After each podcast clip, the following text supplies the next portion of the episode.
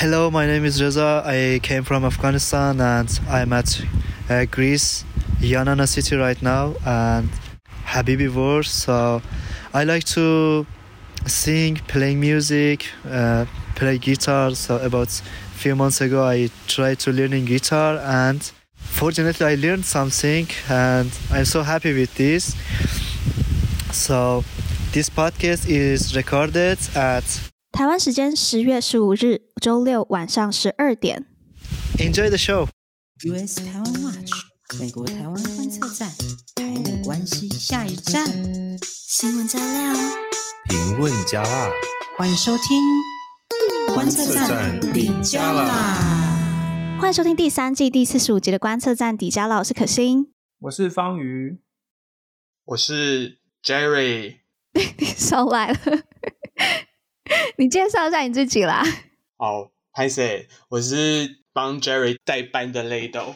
我跟大家介绍一下，因为今天 Jerry 我其实不知道他要去哪里，反正 Jerry 就要去机场，然后要应该是去其他 states 吧，然后所以呢，今天就是由我们的 Lado 来代班。那 Lado 加入观测站大概也快半年有了吧？嗯、对，所以、嗯、差不多，哦、差不多。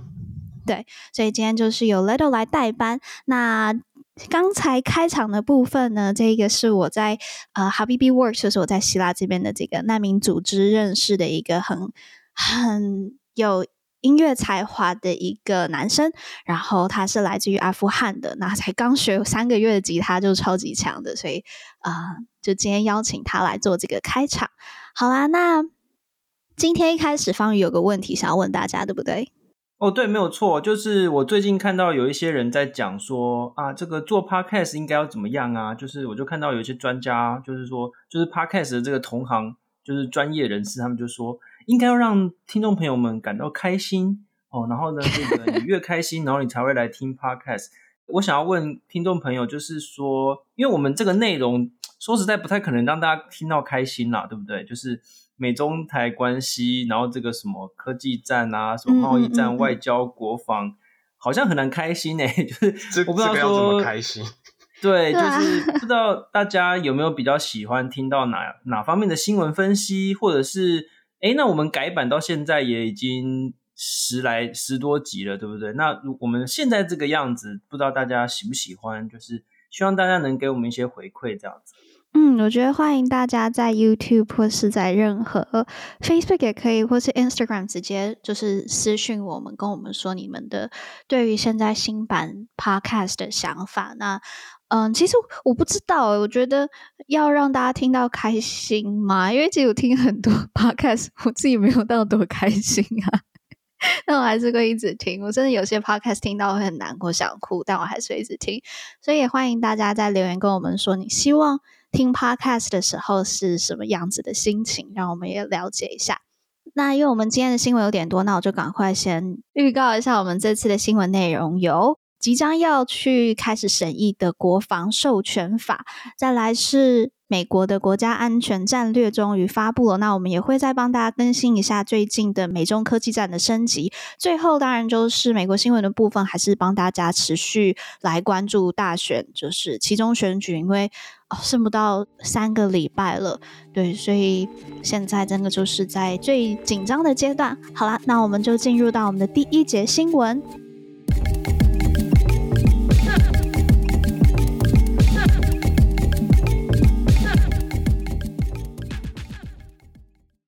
好，第一节新闻的部分就是刚才提到的这个国防授权法。如果呢对国防授权法还没有很熟悉的，赶快去读我们的书，又在 又在打书。那呢，好，到底是什么事情？就是参议院他们十月十二号的时候开始审议二零二三年的这个国防授权法 （NDAA）。那我们之前有提过，这就是一个每年都要通过的法案，那就是给国防部经费这样。那因为呢，每年都要通过嘛，所以呢，很多议员他们都会偷偷就是把一大堆东西没有偷偷啦，就是光明正大的把东西就是对，就是塞进去，然后搭这个 NDA 的顺风车，把法案一起通过。那今年的 NDA 里面有很多跟台湾直接相关的部分，那尤其是参议院他们军事委员会的主席 Jack Reed，他就加上了对台湾军事援助的条款。那呢，在未来五年会提供一百亿美元。哦。我对这个 其实还我我不知道，我现在对于美国的那个金元的 数字我已经没有什么感觉，因为每次都天文数字。那呃，一百亿美元的这个军事援助，那这一项军援规模比起美国两党议员合力推动之前那个台湾政策法军援的那个六亿美元，还就是激增超过五十哦，六十五，他们是六十五。我刚才讲什么？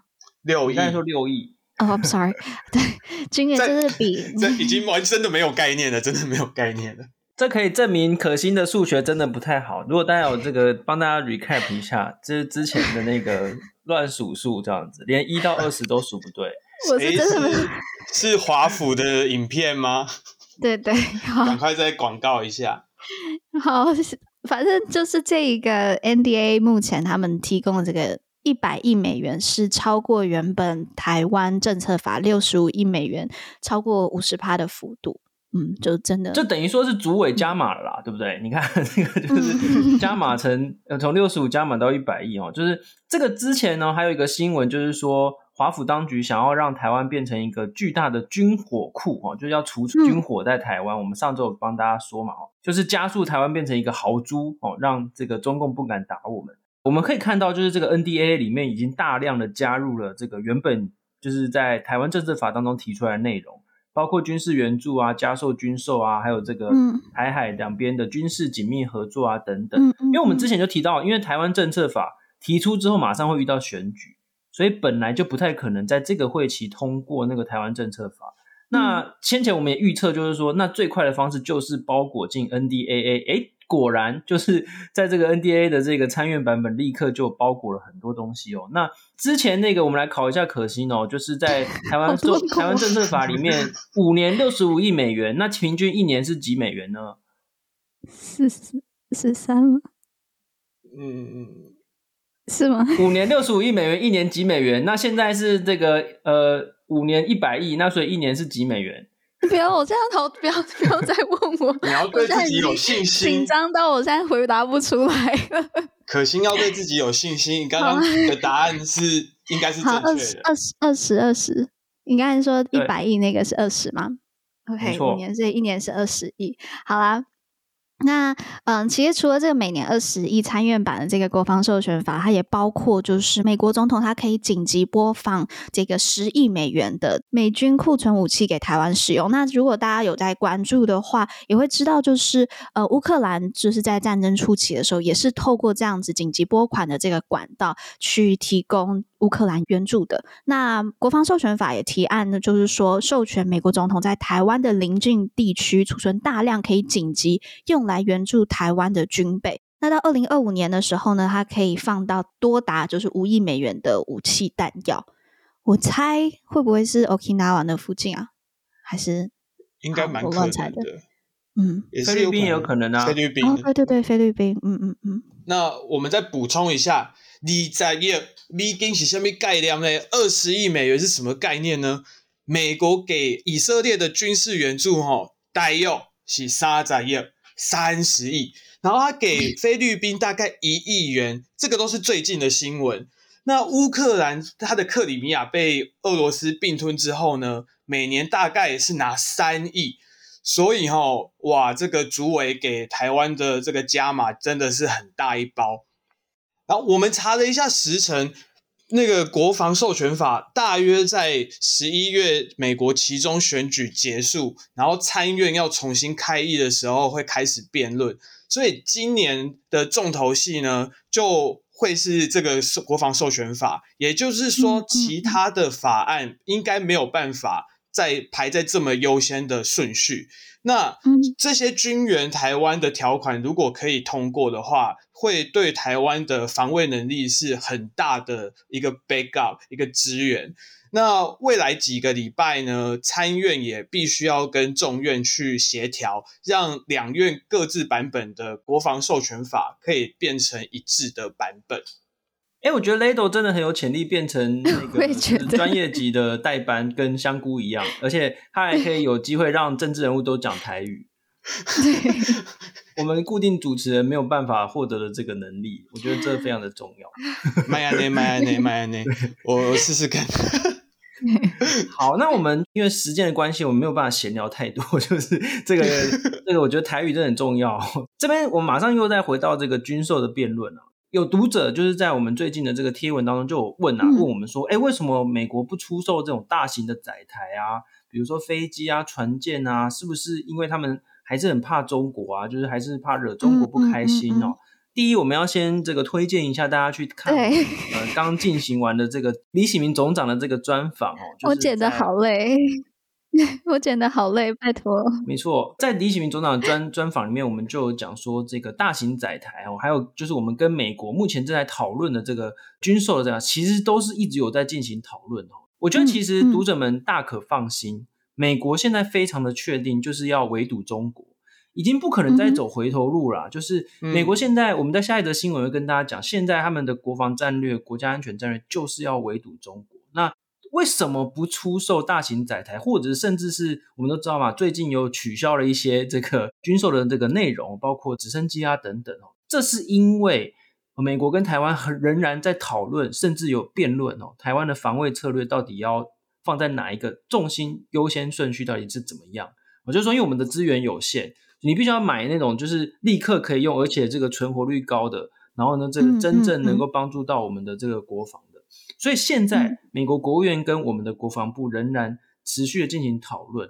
那事实上啊，在最近这个呃局势发展很快嘛，乌克兰战争之后啊，先前曾经有很多说啊，我们要专注在不对称作战，所以不需要大型载台啊这种这种说法，其实。我们可以看到，美国应该是已经有所调整了，在很多的这一个呃，比如说 Foreign Affairs 啊这种，就是这个大型这种期刊、重要期刊上面都已经在有调整的这个风向哦。那其实那个我们可以看到，蔡英文总统的国庆演讲当中也有提到，蔡英文总统他有提到我们要有不对称的这一个战力，嗯、同时呢，我们也是必须要发展这个传统的这个武力哦。所以说，我们其实。嗯目前呢，其实是真的是有在调整哦。那快速帮大家摘要一下，不对称的意思就是说，要利用小型的、精准的、还有机动的、存活率高的这些武器系统来做防卫。嗯、那大型载台仍然是有更新的必要，因为我们最最近的这个船舰啊，哦，这个飞机啊，哦，这个的确是有点旧了，有些啦。嗯嗯嗯嗯。但是怎么样分配资源哦，就是美国还有我们台湾都还仍然在继续讨论当中。嗯，这其实就是李显明总长在这本书里面很大的一个提醒。那呃，在我们访问李林总长这个影片当中，大家可以去看，我们有剪出一个十分钟的一个精华片段。那里面就有提到，他觉得更重要的是应该是去着重在战略这两个字，就是台美之间的合作在战略上面目前有一些没有那么契合，或是沟通不够，或是没有完完全全的。互相的了解，那他觉得这个是需要我们两方一起去解决的一个问题。那我这边就可以再补充另外一则新闻，我觉得这则新闻应该算是一个比较。呃，正向的一个发展吧，那就是众议院的情报委员会国防情报暨战事支援小组，那他们的这个共和党首席议员还在十一号的时候呢，就率团抵达台湾啦。呃，我们这次好像就没有再特别的发文，因为最近呃来台湾的这些真的太多太多了，但是我觉得。嗯，那当然，这次也是一个就是跨党派的，因为还有就是民主党籍的这个议员也都有一起来。那我觉得这一次非常重要的原因，是因为这一团来的，他们分别是来自于军事跟情报的关键委员会。那他们在台湾的期间，还有就是去拜访了蔡英文总统，然后还有国安会秘书长顾立雄，那然后也接受外交部部长吴钊燮的这个款宴。那我觉得这真的就是一个很重要的呃双边。的一个互访，那真的可以在希望可以透过更多的认识跟拜访当中，我们在战略上面，台美战略上面的汉格可以减少。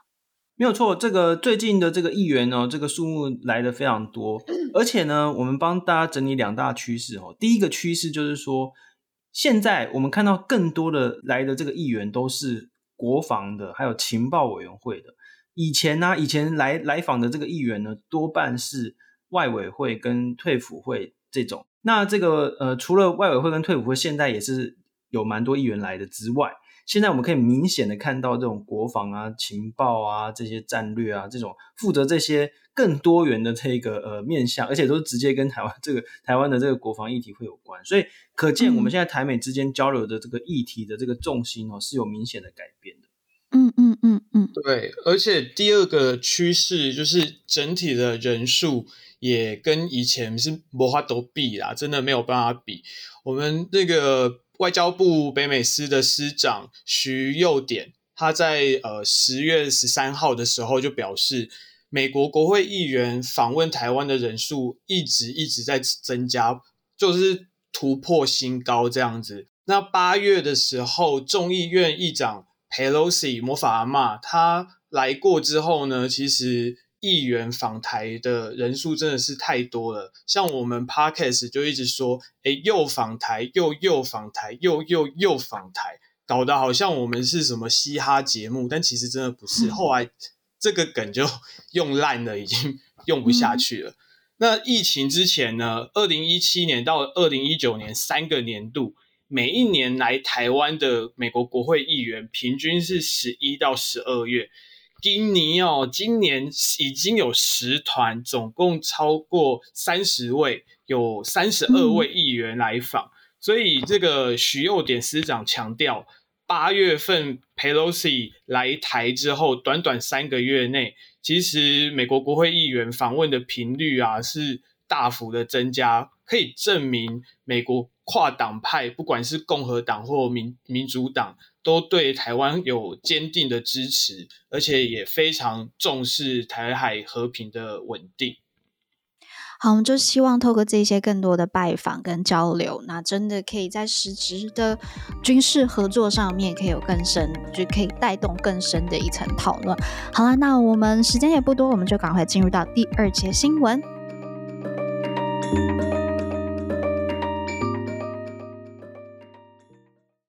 好，第二则新闻的部分呢，是我们等待非常久的这个拜登政府的国家安全战略。那呢，这其实真的是等了蛮久的，因为拜登政府上台之后是等了六六百三十天，我们才等到他的这个国家安全战略。那之前上一个这个记录呢，是九一一后小布希在六百零五天之后才出的这个国家安全战略，所以拜登就是打破了这个布小布希的这个记录。那这份报告呢，呃，是四十八页。那很明显呢，这份报告是受到俄乌战争的影响。那当中有七十一次提到 Russia，远超过二零一七年就是川普版本的二十五次。那班川普版本的是五十五页，所以就又比拜登的这个版本又多了几页。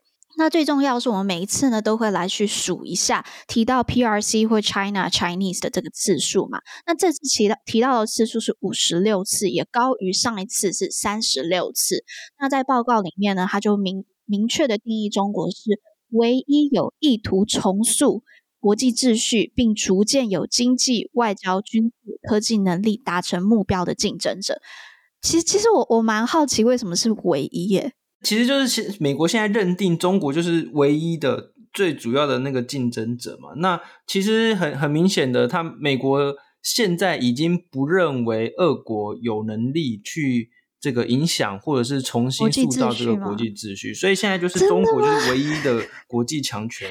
俄国呃，就是这个其实是一个很重大的转变哦，因为在在这个美国大选之前，其实民主党在这种对外的发言上面仍然是认为俄国。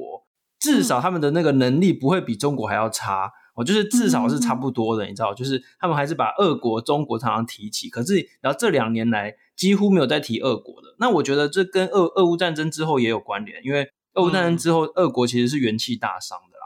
那现在几乎就是非常确定，就是中国就是唯一一个有能力跟意图想要这个影响美国的。所领导的这个国际秩序的国家，这样。不过，其实大家不知道有没有觉得很熟悉？刚才那段话，其实我之前都出现过嘞。不管是在拜登的演讲，还有布林肯在五月份那个外交政策的演讲当中，都已经提过，就是中国就是唯一一个也会影响、会要来跟美国竞争的这个人。所以这次的这个只是说国家安全战略呢，就把它白纸黑字给它写下来这样子。好，但我觉得。明文写出来还是一件非常重要的事情啦。那刚才提到的是说提及中国的次数嘛，那我觉得更重要的是提及台湾的次数。那上一次川普的那个版本呢是三次，那这一次呢提到台湾的次数是七次，那也跟这个印度啊、还有澳洲，还有就是这样就他们都是跨的这个四方会谈的盟友，提到他们的次数是一样多的。那甚至还有一个段落是专门讲述就是美国对台湾的这个立场。那我 quote 一下它里面讲的。讲的内容，他就说，维持台湾海峡和平稳定为我国长期利益，因其对区域及全球安全繁荣至关重要，也是国际考量及关注的问题。我国反对任一方片面改变现状，也不支持台湾独立。我国致力于我国在《台湾关系法》三个联合公报以及六项保证指引之下的一中政策。基于《台湾关系法》，我国也会信守承诺。以支持台湾自卫，并维持我国能力以抵抗任何诉诸武力或可使用高压手段，还是一样啊，就跟过去讲的其实差不多啊。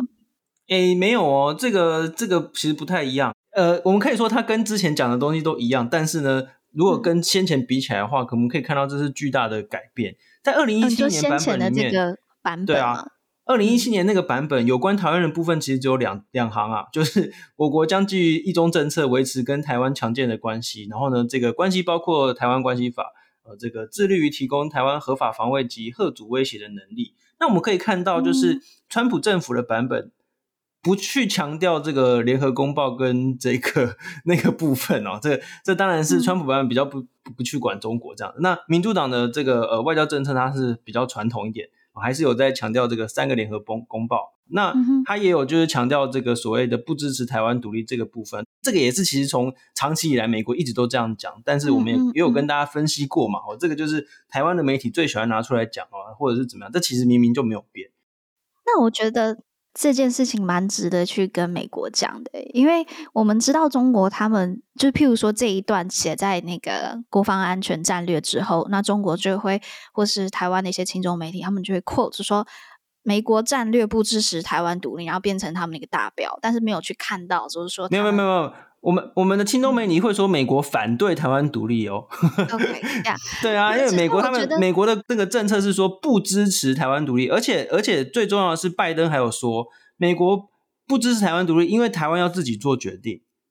拜登说的哦，拜登说对，不支持台湾独立，当然呢、啊，他们觉得说这是我们自己的事，他干嘛支持或不支持，对不对？嗯、就是他当然不会表达支持，不支持不等于。这件事情必须要跟美国美方讲，就是他们把这东西写出来，虽然就是可能会被中国做文章。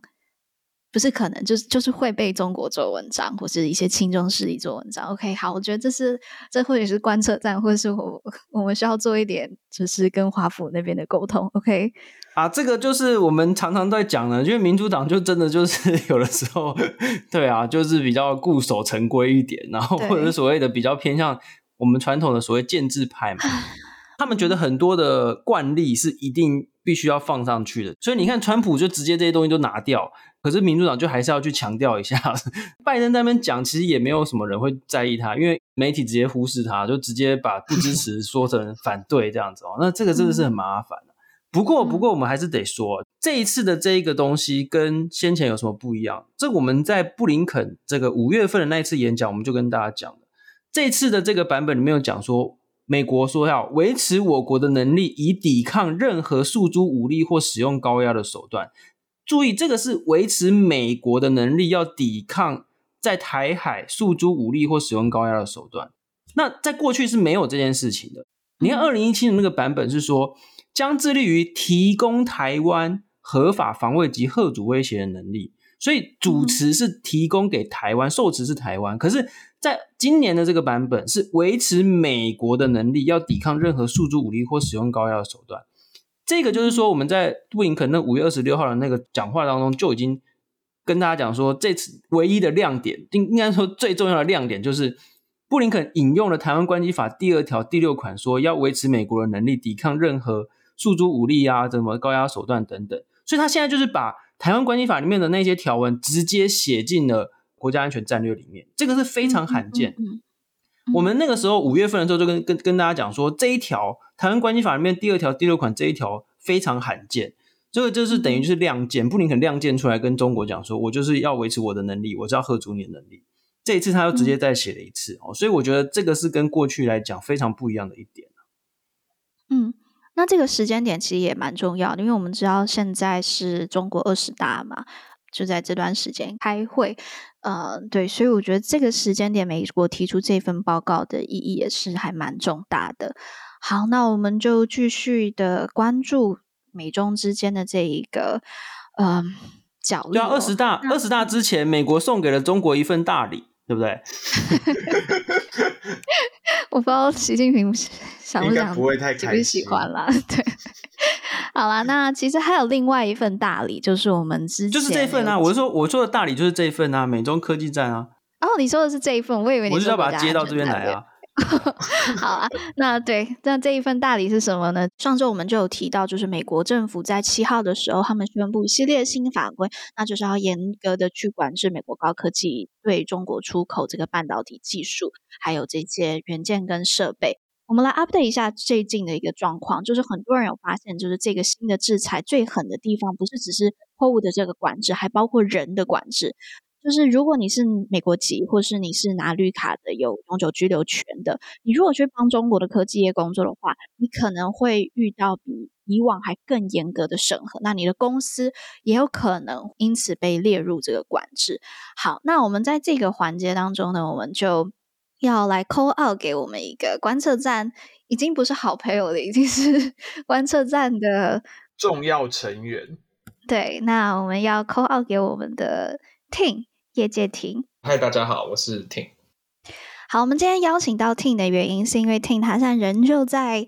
Silicon Valley，美国矽股，然后他也长期都有在关注，就是美中半导体科技战相关的这个呃新闻。那其实香菇呢有一套为 Tim 做好的一个自我介绍，但是呢，我觉得之后就再请香菇来做，因为 我我我觉得我没办法讲的比香菇好。但是 Tim 是一个非常非常非常非常非常厉害的人。好啦，那我们这边就想要来请教 Tim 的问题，就是说。根据你的观察，就是美国业界怎么看整个美中科技战的这个气氛？那他们都有受到影响吗？那会不会更难找员工？我觉得，嗯，这些东西现在很多人都有在讨论，就是新的法规出，就是新的 regulation 出来之后，那它是到底是怎么样执行？然后它的一些细节的部分到底是怎么样去规范？管制人的这个方面，因为它涉及的范围其实非常的广。据我了解，所有的业者其实他们就他们一方面在准备一些他们的措施，呃，比如说他们可能有一些人事的的调动，或者说他们可能要稍微的去调整他们再下来的一些规划。一方面，我又觉得，呃，在业界的方面，他们可能是就是他们的心态，目前为止还是有一点。呃，我们就先且走且看，这样子就是我们呃再看再下来它的实际的执行到底是会多严格，或者说它会不会有一些许可，嗯、或者说有没有一些 exception？大概是、嗯、呃，因为这个东西非常的新，所以我觉得现在大家还是一个比较观望的状态。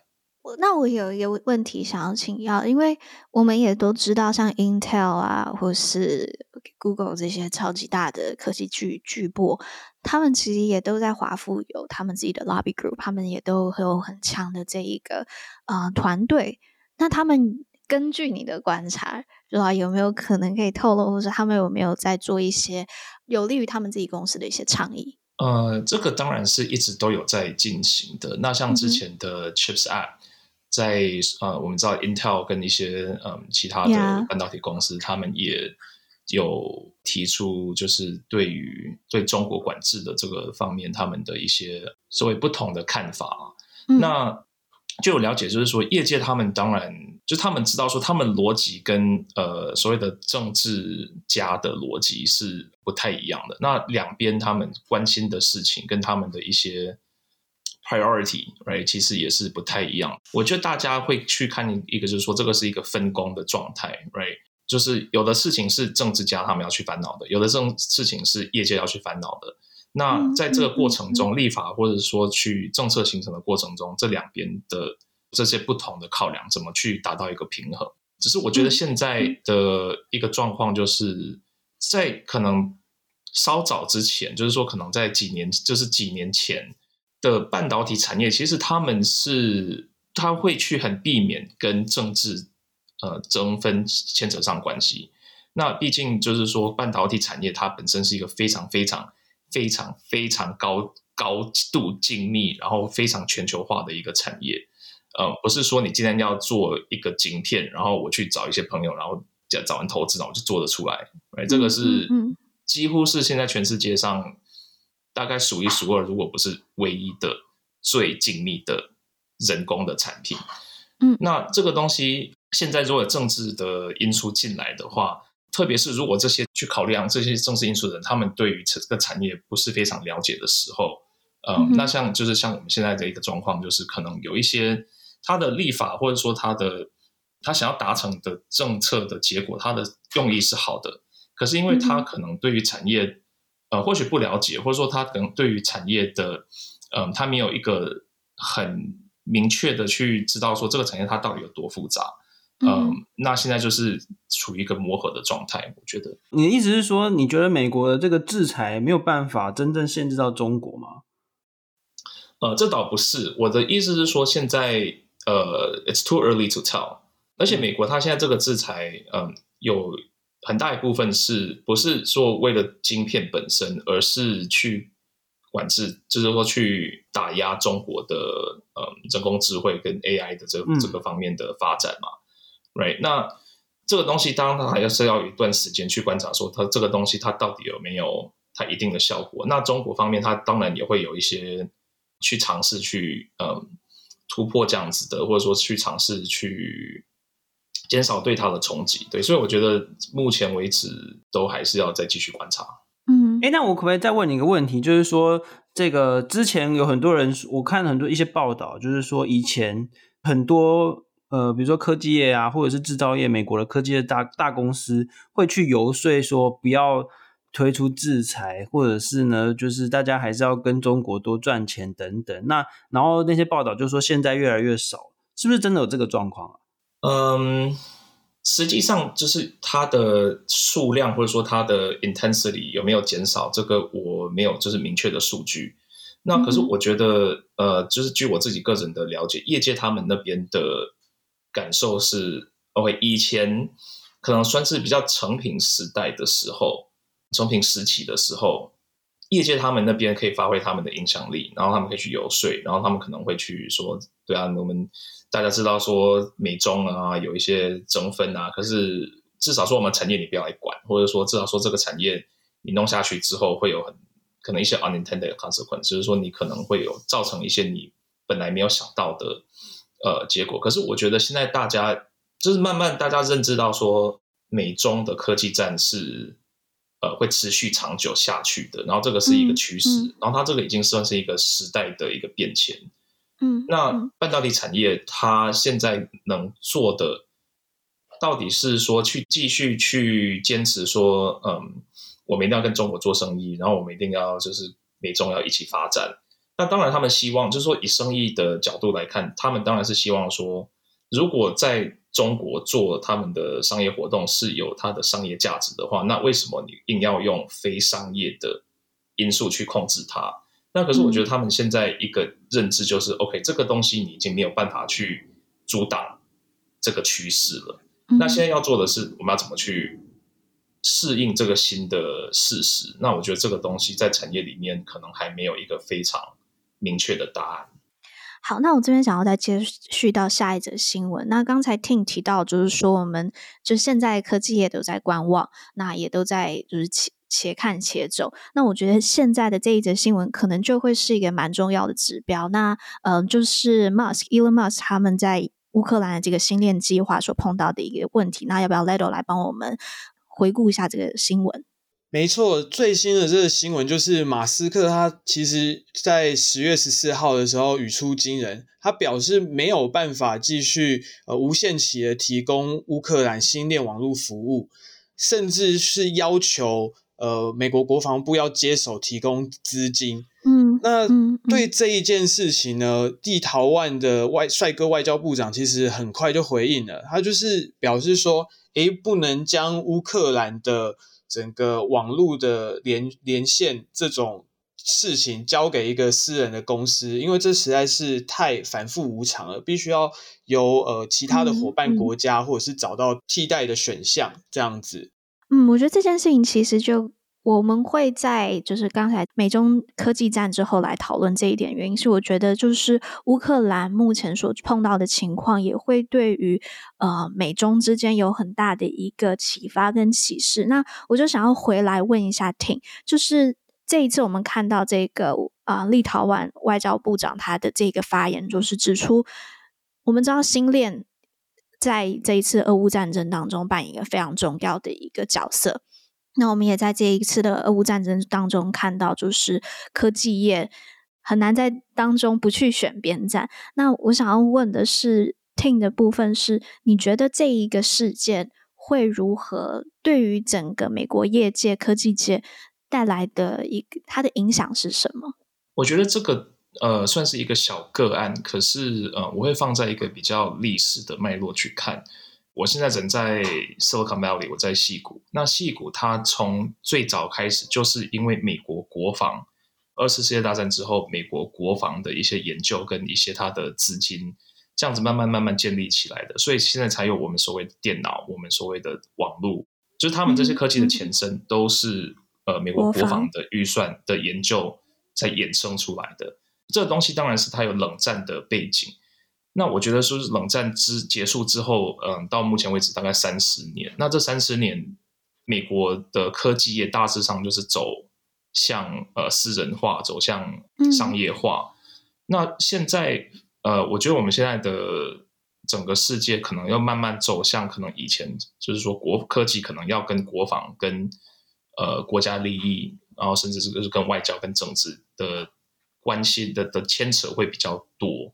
那在这样下的脉络底下，这些科技公司，因为他们算是私人企业，right？那他们私人企业，当然当然他们自己有做商业决定的他们的权利。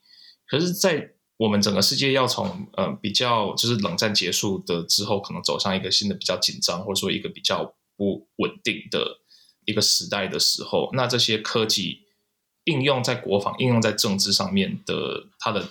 呃，sensitivity，它的敏感度当然就比较高。那像我们看到晶片也是，那、嗯、像我们看到现在的卫星也是，right？那现在这个东西，各国的，特别是民主国家，它怎么去平衡所谓的私人的财产的利益，嗯、或者说私人商业的行为，跟他的国防的、嗯、跟他的国家的利益？那这个东西就是可能，要、嗯、说我们这一代的人要去好好思考的问题。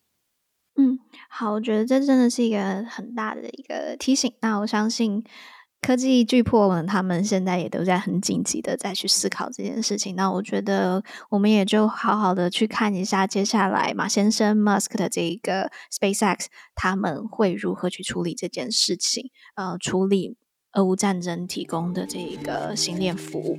好啦，那我们在进入到我们的美国新闻环节之前，我们先进一段广告。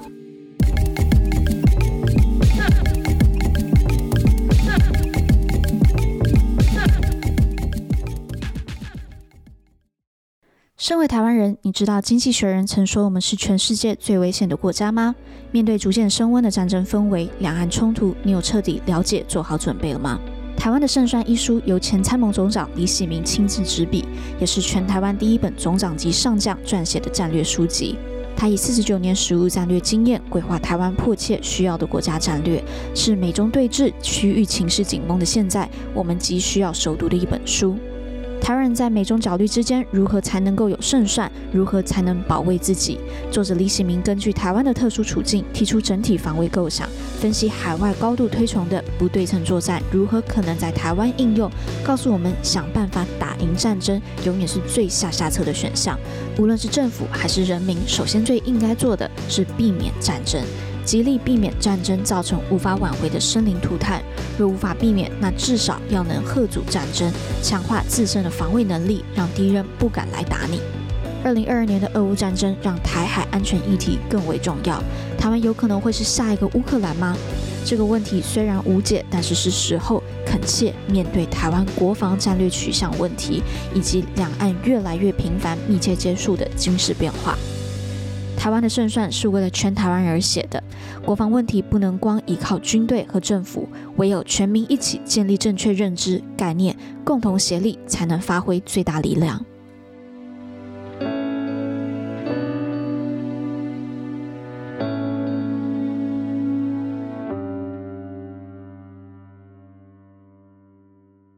OK，we're back。那我们这一次呢，就是当然还是要为大家来就是更新美国大选的部分。那因为呢，Ting 也在美国嘛，所以呢，我们就是邀请 Ting 继续来跟我们聊整个大选的部分了。那我觉得这一次，因为我们现在距离大选还剩几天啊，剩不到就二十几天而已了。那大家每一次呢，在大选的时候呢，每次到十月的时候，大家都会最关注的就是十月惊奇。那其实我觉得。之前最几次很很惊人的十月惊奇，包括就是 Hillary 的那个电邮门嘛，对，那真的就是对于二零一六年的这个选战有一个很大的影响。那这一次呢，十月惊奇是什么？其实我个人觉得好像影响没有这么大诶，待会可以听听其他人的想法。OK，那例如说，其中一个惊奇就是，其实上个礼拜 Jerry 有帮我们来更新嘛，就是那个 Georgia 很康的那个 Walker。参议员候选人，那就是他自己诉诸着，就是家庭啊，一些比较保守家庭的这一些 这些啊、呃、思想，但自己却是出了这一个堕胎门事件。那第二个惊奇呢，我觉得可以来讲一下，就是 OPEC，嗯，OPEC 的中文叫什么？是啊，呃、石油输出国石油组织，对对，哎，石油输出国组织，对对对对对。那 OPEC 呢？他们在前几天的时候，他们就是降产量。那降产量之后呢，就有可能让美国的油价上升。那大家知道，现在经济议题是啊、非常影响，就是影响美国期中选举。根据民调，是影响最大的，就是民选民最在意的议题。那相信有可能大家会非常的。紧张，就是才刚降回来的油价，可能又要再又要再上涨，那个梦魇要重演了。那可不可以先请 Ting 来跟我们讲一下，你们目前加州那边的油价还好吗？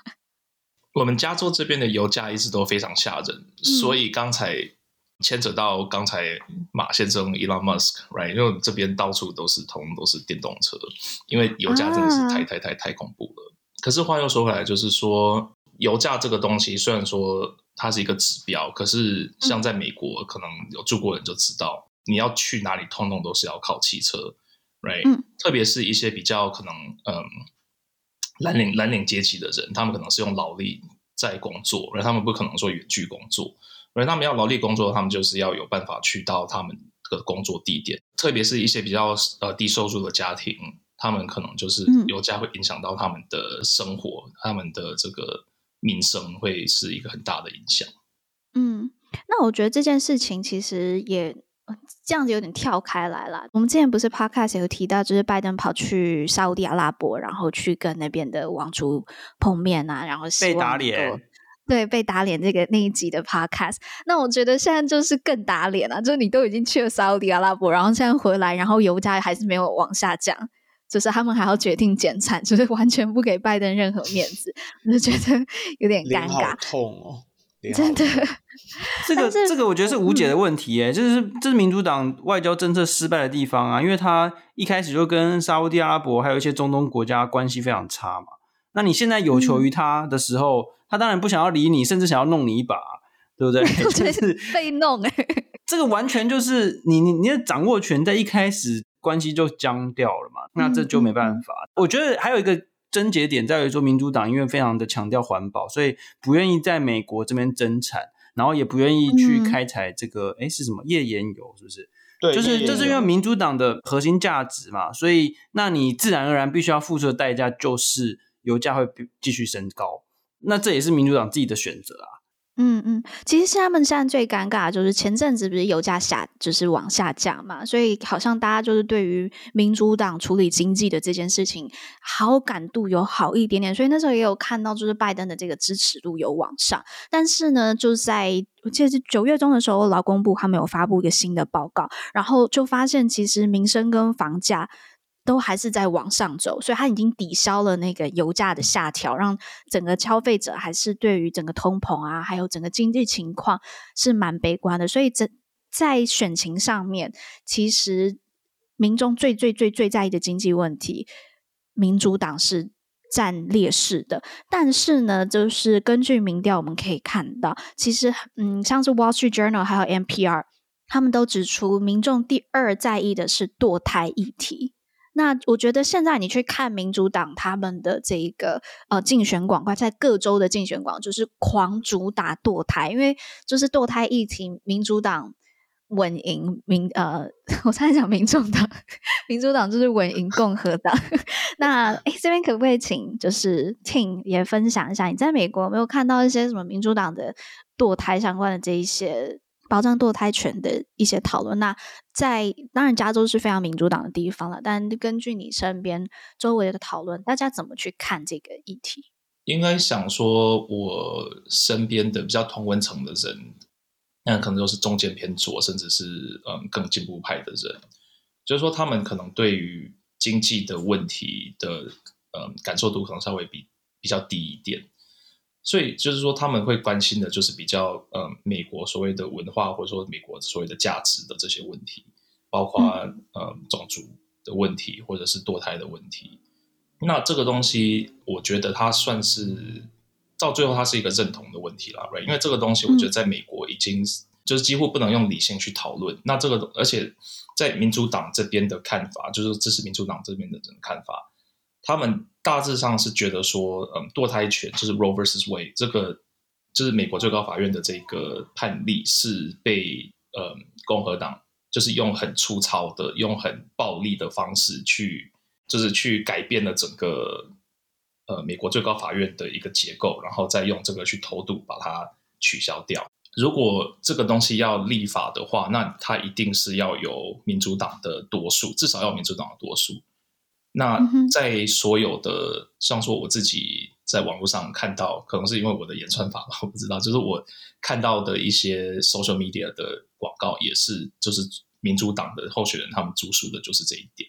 听刚才讲这句这件事情，让我想到就是上周我们不是讲那个很扯的 Walker 嘛，就是乔治亚州那个很强的 Walker，他在爆出这个堕胎门事件之后，你会看到他的民调并没有，他在 Georgia 的民调并没有。真的把民调拉开，因为共和党他反而用这件事情呢，他去催促他的这个基本盘。那他在诉诸的一件事情就是说，OK，maybe、Walker 他现在做的事情是是看起来是不太好的，跟嗯、反而是有跟我们整个共和党的这个堕胎理念是不一致的。但是我们共和党的目标就是要高于多数，所以就是拿到参院多数，所以还是要保他。